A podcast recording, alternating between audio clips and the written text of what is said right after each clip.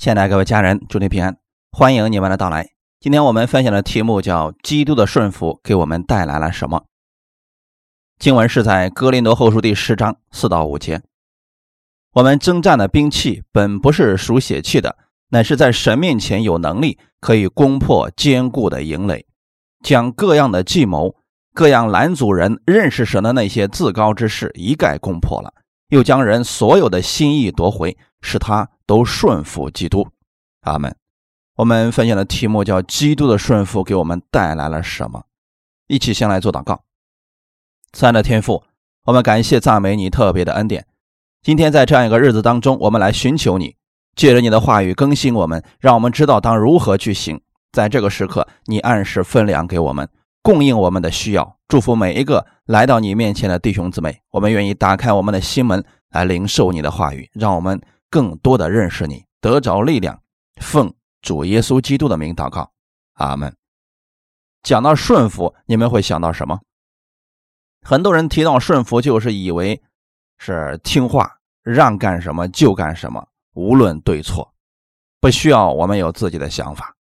当然了，神要的顺服不是屈服，而是他向我们显明何为善，我们甘心乐意。听从他的话语，《弥迦书》六章八节：“世人呐，耶和华已指示你何为善，他向你所要的是什么呢？只要你行公义、好怜悯、存谦卑的心，与你的神同行。神希望我们认识他的美善，乐意听从。但人是有自己想法的，不一定愿意按神的话语来生活。”这个时候就产生了属灵的征战，神的想法和我们的想法同时存在我们的心里，我们到底该听哪个呢？刚才我们读到这段经文里边说，我们征战的兵器本不是属血气的，乃是在神面前有能力。这个征战是你眼睛看不见的，但是却是实实在在存在的，在哪儿呢？在你的心里，在人的思想里边。所以魔鬼堂堂。所以，魔鬼常常通过人的口，或者通过某些影像来影响人的思想。比如，你看了一些书籍，或者看了一些垃圾电影，如果他们的根基不是建立在圣经之上，它就会在你心里边形成一个堡垒。这就是我们刚才读到的坚固的营垒。你读了什么样的书，它会影响你的。比如，特别喜欢看武侠小说的话，可能晚上会做梦。你变成那个拯救世界的大侠了？为什么你的思想会有这样的影像出现呢？是因为你所读的书影响了你的思想，在你的里边建立了一个坚固的营垒。就算你是信了主耶稣的人，会不会建立这样的营垒出来呢？也会的。只是我们可以奉主耶稣基督的名拆毁这些坚固的营垒。世俗上的一些习惯、一些风俗也会影响我们的。给弟兄姊妹举一个例子。比如说，你家的孩子被狗吓住了，一直发烧，这时候你怎么办呢？很多人就会说去叫叫魂儿吧。你们今天是不是也受这个思想的影响呢？为什么觉得要去叫魂儿呢？因为他们觉得魂儿留在那个地方了，是不是？我问弟兄姊妹，人有几个魂儿？如果魂儿留在那个地方，人不就死了吗？为什么还要叫魂儿回来呢？这思想从哪里来的呢？因为可能不知道的情况下，就已经受了那方面知识的影响。这种思想一旦形成，是一个坚固的营垒。如果基督徒不把这些营垒撤去的话，你也会受这个思想的影响。当你家孩子受到惊吓以后，你可能想到说：“确实啊，把孩子领到那个地方祷告吧，奉主耶稣的名义，让魂儿进来吧。”这根本不符合圣经的。人的魂一旦离开人以后，人就死掉了。弟兄姊妹，明白了真理，就会从这些捆绑中脱离出来。在相信耶稣的人当中，最坚固的营垒是什么呢？许多人信了耶稣以后，仍然相信灾祸是神降下来的，疾病是神降下来的，为了训练我们、磨练我们，让我们成为精进，让人顺服他。这也是一种坚固的营垒，因为这些思想根本不符合圣经。所以，我们要把这样的营垒撤去，在神面前，他有能力，我们可以攻破那坚固的营垒。将各样的计谋、各样拦阻人认识神的自高之事一概攻破了，因为这些营垒它会拦阻你认识主耶稣基督的。首先，你要正确认识真理到底是什么。我们需要确定的一件事情就是，神绝对不会降下灾祸或者疾病来教训我们的，神绝对不会夺去我们的健康，用这样的方式来管教我们。我们要把这样坚固的营垒在你心里边彻底的奉耶稣基督的名拆毁它。怎么样，让这些人的自高之事、各样坚固的营垒都拆毁呢？将人的心意夺回，使他顺服基督。今天，你要。想胜过这些坚固的营垒，怎么样胜过他呢？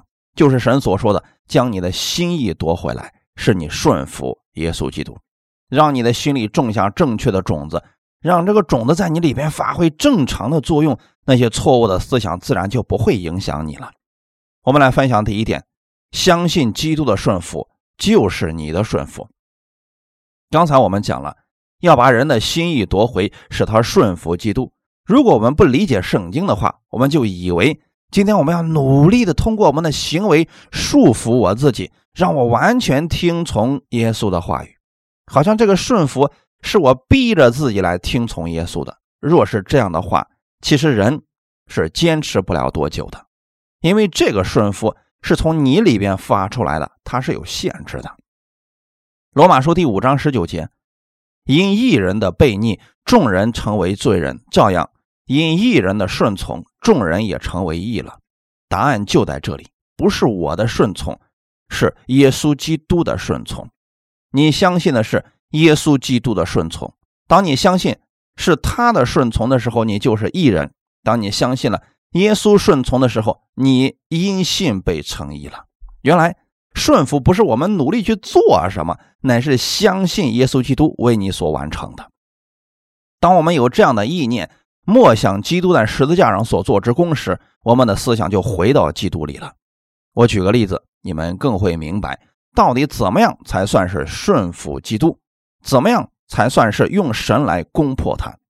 很多人以自己身体得病祷告的时候，有些人得着医治了，有些人没得着医治。那么就有人问了：为什么有些人领受这个医治，有些人却没有领受到？是神偏心吗？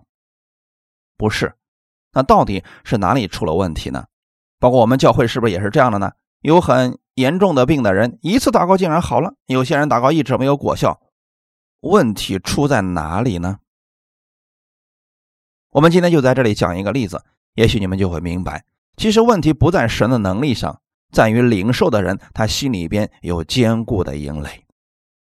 比如说有一个人他得病了，来到我们教会，让我们为他祷告。我们大家一起为他祷告的时候，但你知道这个人心里是怎么想的吗？当我们正在祷告，奉主耶稣基督的名，因耶稣所说的边上，你现在要领受他的医治，阿门。他也在那儿说阿门。当我们这么讲的时候，他心里想的是什么呀？医生今天早上给我看了那个 CT 的报告，说这个肿瘤已经到晚期了，已经扩散到肺里边了，已经到心里边了，最多不过两周了。医生说你没希望了，回去吧。他又想，很久没有聚会了。先是魔鬼用这样的画面建立了一个营垒，说你已经没救了。紧接着魔鬼说：“你看，这么久都没去聚会了，你觉得神会听你的祷告，会医治你吗？”这些都是坚固的营垒。当他心里边思想这些事情的时候，他就没有办法从神那里领受他的医治，是他心里面那个营垒没有被拆毁。我们祷告的人。可能并不知道这件事情。如果说这些营垒不去掉的话，医治很难出现功效。是他自己这个坚固的营垒阻挡着他领受神的医治。包括今天你们听到也是一样的。如果你们心里面本身怀了一种抵挡的话，说今天我就要看看这个人能讲出什么来，我就不信你能讲点什么稀奇的事来。如果怀着这样的心，也是一种营垒。所以人。在这里能领受到神的恩典，有的人却领受不到，是因为这些人心里有这样坚固的营垒。除非你说主啊，我愿意领受你的话语，我愿意打开心门，这个时候这个营垒就被神的话语拆毁了。当我们领受这样医治的时候，首先要拆毁这个营垒，顺服耶稣基督。你自己必须相信，我会得着医治，而且我得医治不是因为我的好行为。不是因为我的顺从，不是根据医生的观点，乃是基督的话语。所以，当你如此相信的时候，因着耶稣基督他的顺服，他为你受的鞭伤，你就得着医治了。这才是我们应该领受的一个真理。哈利路亚！你的心里要想，他已经称我为义了。耶稣是喜悦我的，他愿意医治我。当然，心里面如此想的时候，医治就会在他的身上发生功效。如果你的心里边有营垒，或者有声音告诉你说你必须有好的行为。身材喜悦你的时候，这个时候你要相信的是，不是靠我的表现，而是我相信耶稣基督他的表现，不是我的顺从，乃是我相信耶稣基督他在十字架上的顺从，我领受他的恩典。每当你心里边有这样的声音出现的时候，说，看看你自己的表现，你一点都不像基督徒，看你都做了些什么，你不要忘记了，今天你又犯罪了。当你有这样的声音在心里出现的时候，你要奉主耶稣的名。拆毁这个营垒，我们必须带着这样的思想进入到基督的顺服里边。如果你想靠着你的顺服，我建议你放弃吧，因为你坚持不了多久的。我们所相信的是不会犯罪、永远不会失败的耶稣基督。所以，你的生活当中充满基督的恩典的时候，你就能在凡事上得胜有余。罗马书第六章十四节告诉我们。罪必不能做你们的主，因你们不在律法之下，乃在恩典之下。罪能够带来什么呢？死亡，还有呢，痛苦、疾病都是罪带来的。罪带来的后果没有一样是好的，它是要摧毁人的生命。但在这里经文告诉我们说，罪必不能做你们的主，意思是什么呢？今天罪不再是你的主人，谁是你的主人？耶稣基督才是你的主人。所以你可能偶尔会被过犯所胜，有一天不小心被罪胜过了，但谁是你的主人呢？耶稣基督还是你的主人，这是两个完全不同的概念。今天我不能讲，我一犯罪，罪就成了我的主人；我一认罪，耶稣又成了我的主人。难道我们在两个主人之间来回乱窜吗？不可能的。圣经已经非常明确的告诉我们，罪必不能做你们的主。耶稣基督已经做我们的主了，不会再改变了。很多人总是有一些营垒，这个思想没有转过弯来，他们就会说，总是去讲恩典，会让人变本加厉的去犯罪，让这个罪更加的泛滥。弟兄姊妹，圣经上很清楚的告诉我们，你们在恩典之下了，罪必不能做你们的主人。为什么总是有一些人要做一些假设呢？有人就说了，你不知道，我身边就有这么一个人。你每次都给他恩典，每次给他说好听的话，他最终变本加厉，更加猖狂了。难道因为我们身边有这样的人，我们今天就放弃给他讲恩典吗？不要以少数来论多数。有一个养鸡的农夫，养一群鸡，他拒绝和所有的基督徒打交道，他觉得基督徒都是表面上的仁义道德，心里面都是很虚伪。有一天，一个传道人就到他的农场去买他的鸡。这个传道人指着一只又瘦又病又脱毛的鸡说：“我就买这一只。”养鸡的农夫非常的困惑，说：“你看我这么多好的鸡，你都不看，为什么要这一只呢？”这个时候啊，传道人就讲了：“我要买回这只鸡，然后把它拴在我家门口，无论谁从我家门口过，我都要说，我这只鸡从你那儿买的，你那儿所有的鸡都是这个样子。”这时候，这个农夫就说了：“你没必要这样对我吧？你看。”我这里边就一直是这个样子的，你为什么说我所有的鸡都是这个样子的呢？传道人就说：“你看到的只是信耶稣当中的一两个行为非常糟糕的，你就否定了所有信耶稣的。因为某个人的行为不好，你就说所有信耶稣的人的行为都是假冒伪善的。你觉得这样做合适吗？”弟兄姊妹，夏虫不可以语冰，井蛙不可以语海。他们只看到的是一部分，很片面的一部分而已。我们不能因为极少数人行为糟糕就否定所有。耶稣的恩典已经改变了无数人的生命，这在圣经上已经记载了。很多人有这种以偏概全的错误思想，实际上这是人心里面的一种坚固的营垒。只有人摧毁了这些营垒，才能白白领受基督的供应。要不然，我们总是想，天下根本没有免费的午餐。难道今天信耶稣了就能进天国？就这么简单吗？但实际上，它就是这么简单。这就是基督的恩典。当你认识到基督的爱的时候，人就不愿意离开耶稣了。如果人真正认识到了耶稣的恩典，会恨恶罪，不会去故意放纵自己，让自己处在那个罪里边的。罗马书六章十九十六节告诉我们：岂不晓得你们献上自己做奴仆，顺从谁就做谁的奴仆吗？或做罪的奴仆以至于死，或做顺命的奴仆以致成义。圣经上这段经文已经告诉我们了：今天你做罪的奴仆，你就是死；做了顺从的奴仆，你就成义了。是不是我们要顺从神，努力的去行善，努力的去顺服耶稣，让我们成义呢？弟兄姊妹，今天有几个人能通过自己的顺服成为义人？一个都找不到。这段话原文的意思是什么呢？新约是用希腊文写成的，中文翻译成以至于，好像是一种因果关系。做了罪的奴仆，所以你要死；又因为你做了顺从的奴仆，所以你就成为义人。实际上。原文当中根本没有这个因果关系。原文的意思是什么呢？当你们做人的奴仆，顺从主人的时候，你们就是他的奴仆；你们进入罪的奴仆就是死；你们进入顺从就是义人。这两个有什么区别呢？什么是奴仆？奴仆没有一样是属于自己的，都是主人的。其次，奴仆没有离开主人的自由，因为在过去的时候，奴仆就是主人一部分财产而已。以前。人们没有相信耶稣的时候，都是罪的奴仆，自己没有办法离开，因为人一直在魔鬼的掌控之下，所以无论人怎么努力，还是不能脱离。耶稣基督来了，他救我们脱离了律法的捆绑，把我们赎出来了。这是什么意思呢？他用了等量的价值把我们买出来了。举一个假设的例子，把时间推到两千年前，有一个弟兄家里面有个奴仆。我挺喜欢这个奴仆的，我就和他商量，能不能把这个奴仆卖给我呢？他说不卖。我说一万块，他说我给你了。弟兄姊妹明白了吗？我必须付出足够的价钱，然后他才能把这个给你的，是不是公平的交易？这才叫赎出来。从此以后，这就属于我的了。耶稣基督用自己的生命，用自己无罪的血，用自己的身体，把我们从律法的权势之下赎出来了。现在你是属谁的呢？属耶稣基督，能不能再回去了？不能再回去了。你没有资格逃出主人这个权势。所以今天一旦得救的人，就是属于义的奴仆了。圣经用“义的奴仆”这个词是什么意思呢？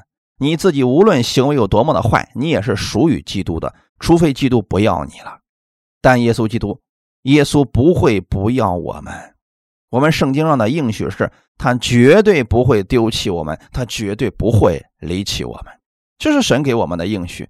所以，我们都是义的奴仆，罪不再是你的主人，你已经进入顺从，进入到基督的顺从当中了，所以你就是义人。当你信了耶稣以后，律法主义者会说，如果你犯罪了，你就有可能失去你的救恩。但恩典之下，我们是怎么讲的呢？你现在是义的奴仆，你没有办法再回到旧的生命、罪的生命当中去了。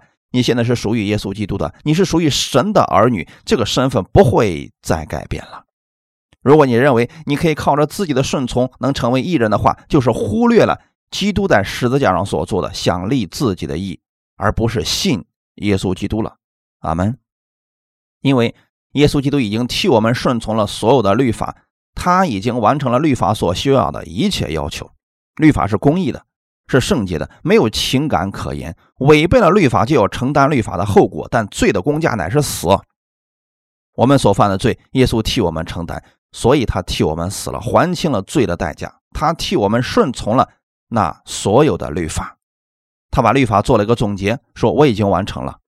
哈利路亚。然后他对信他的人说：“你们今天都来，进入到我为你们所完成的顺服当中吧。”然后称他们为义人，简单吗，弟兄姊妹？这就是耶稣基督要告诉我们的顺服，领受基督所成之功。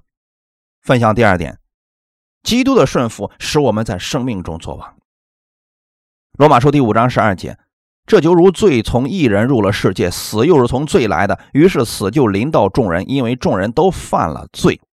弟兄姊妹，罪从一人入了世界是谁呢？亚当。然后说亚当犯了罪，谁死了？亚当死了。罪从一个人入了世界，死又是从罪来的，于是死就临到众人，因为众人都犯了罪。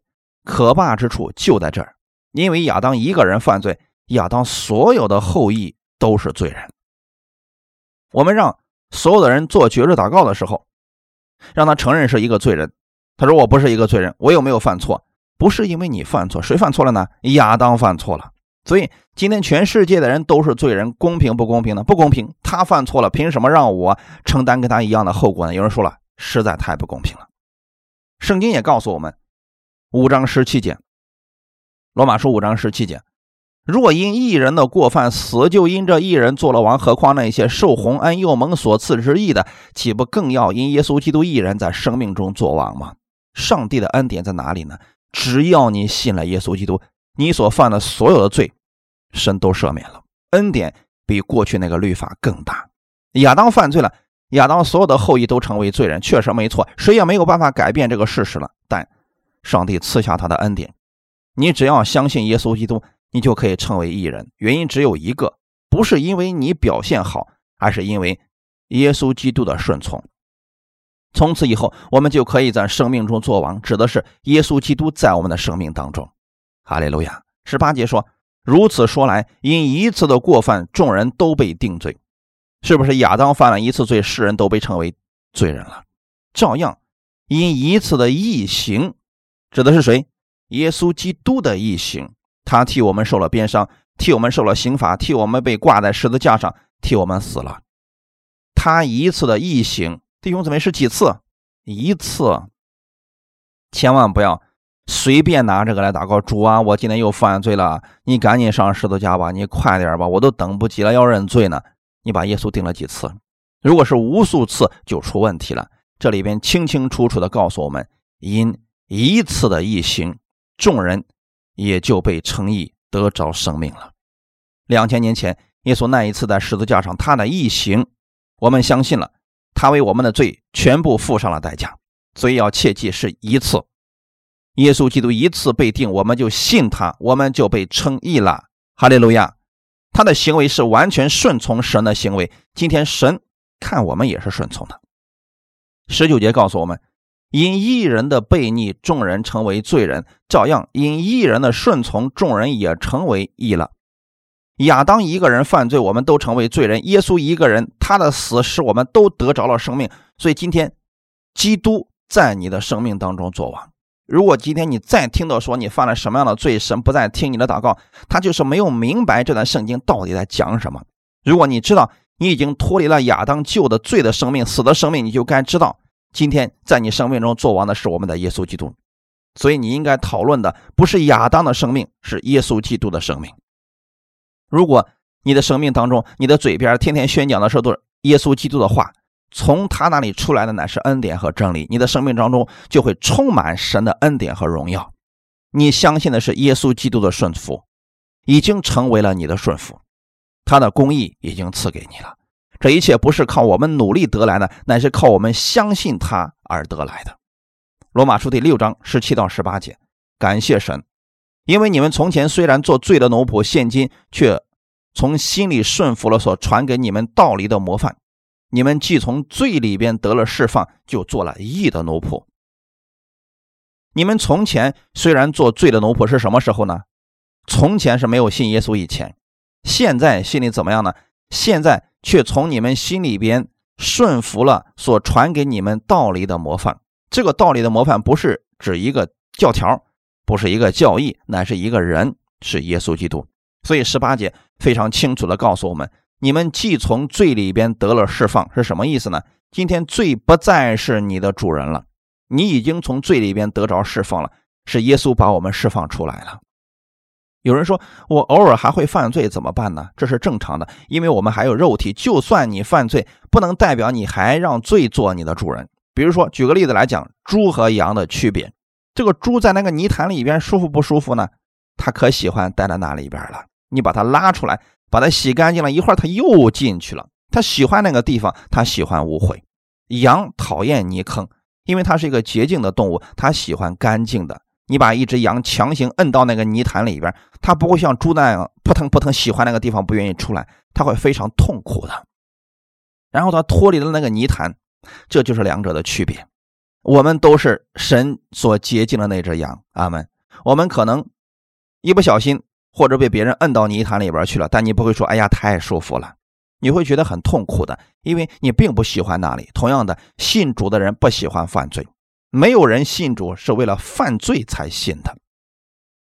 当你犯罪后觉得很痛苦的时候，实际上就是一个证明耶稣基督是你的主人。当你犯罪的时候，你马上要想到耶稣基督已经为我这个罪付上代价了。你立即向主祷告说：“主啊，加给我力量，让我胜过这个罪，使我不再做这样的事情了。”但世人不一样。世人在罪里边还会感到很快乐，我们是不一样的。你们从罪里边已经得着了释放，哈利路亚！你不是现在特别喜欢去犯罪，你偶尔会犯罪，但是神仍然会拯救我们，因为你是义的奴仆。所以这个身份的改变特别的重要。你要知道，因着耶稣基督的顺服，在生命中做王的不是罪，不是魔鬼，乃是我们的耶稣基督。就算你今天犯罪了，神还是称你为义人的。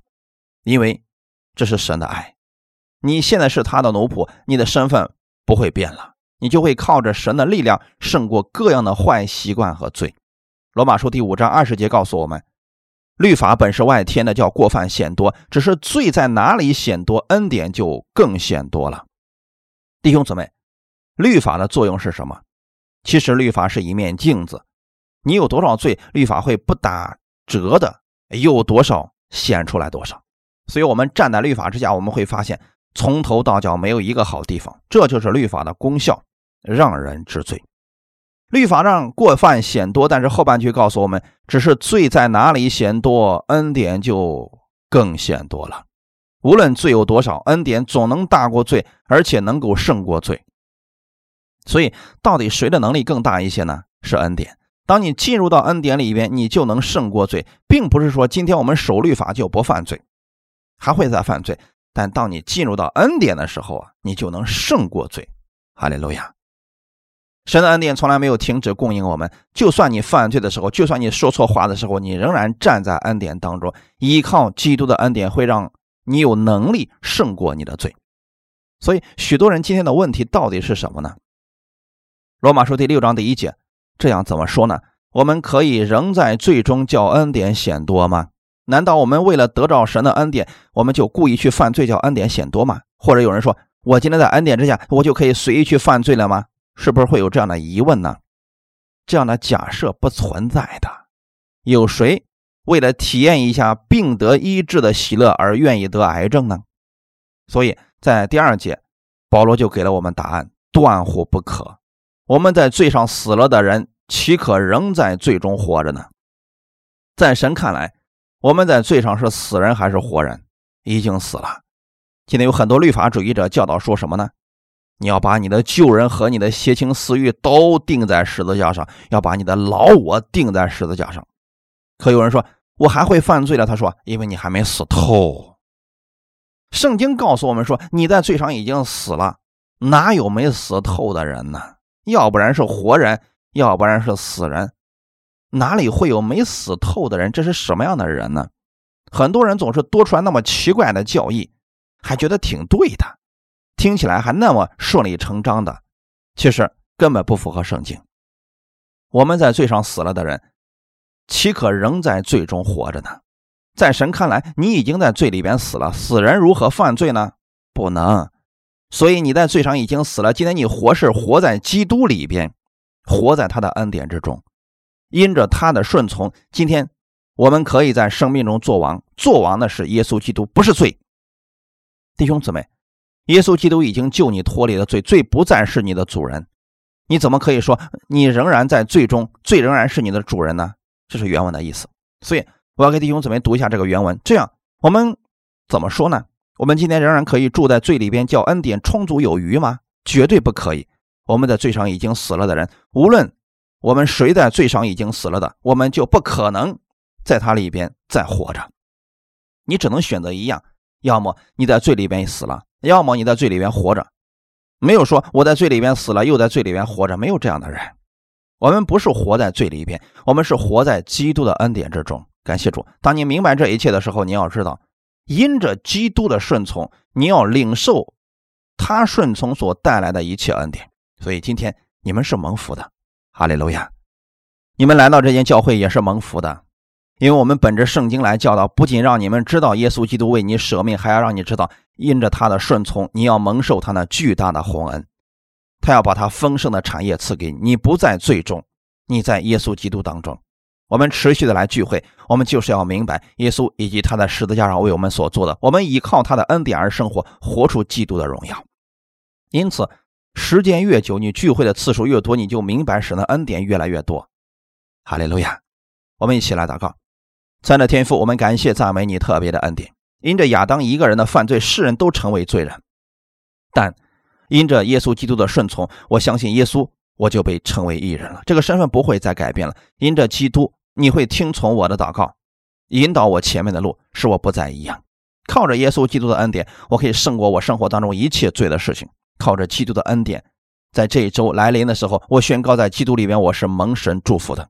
我手中所做的一切事情将是亨通的，因为耶和华你的儿子耶稣与我同在，圣灵与我同在。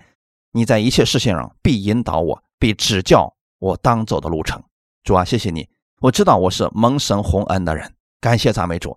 一切荣耀都归给你，奉主耶稣基督的名祷告，阿门。